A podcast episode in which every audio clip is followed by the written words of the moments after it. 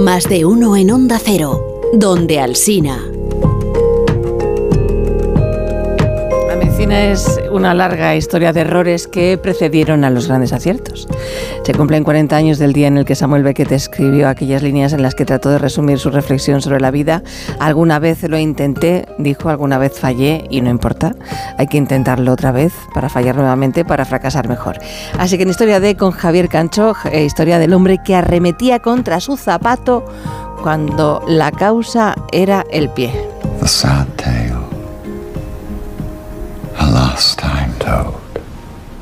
Contada por última vez la triste historia, Nothing is left to tell. no queda nada que contar.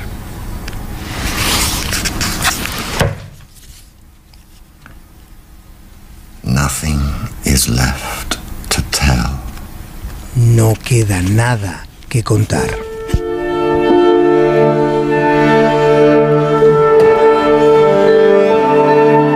Samuel Beckett enfrentaba sus últimos años cuando dejó escrito un planteamiento existencial para quienes tienen vida que vivir. Esta es una reflexión que se condensa en tres palabras. Prueba otra vez. Y ese planteamiento sobre los días y cómo vivirlos es también y es además el resumen más concreto de toda la historia de la medicina. Porque la historia de la medicina consiste en intentarlo. Sabiéndose, como se sabe, que la mayoría de los intentos terminan en errores y sabiéndose que no pocos de los esfuerzos que se han hecho para descubrir algo importante han ocasionado muertes en el camino, unos cuantos fallecimientos.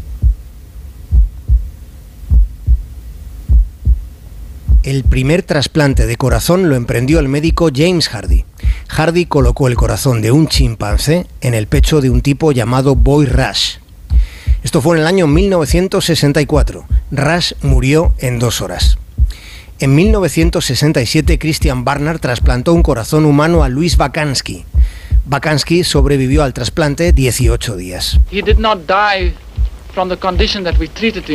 Esta es la voz del doctor Barnard um, que se convirtió en una celebridad. En aquel momento, el cirujano no sabía que las elevadas dosis de fármacos inmunosupresores que habían administrado al trasplantado para evitar que su cuerpo rechazara el nuevo órgano, esas altas dosis de esos fármacos le impidieron hacer frente a la neumonía que le remató.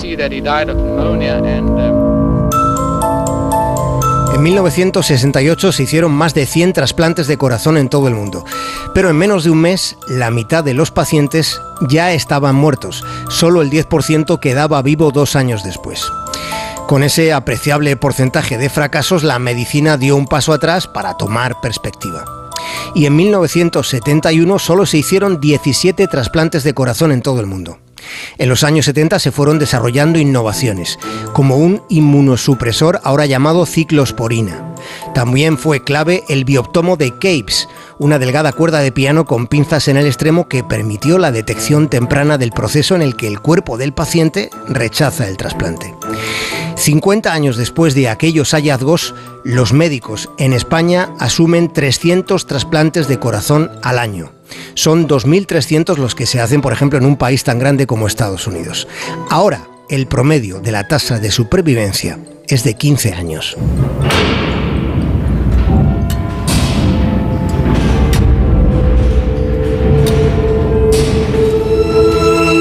Una de las evidencias de la historia de la medicina consiste en que la innovación médica no puede prevenir las tragedias que la acompañan, por muchas regulaciones que se traten de tener como precaución.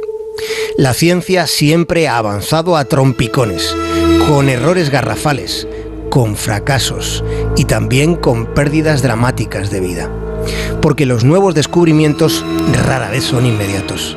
Inevitablemente de lo que más aprendemos es de ese compendio que forman los errores y el tiempo.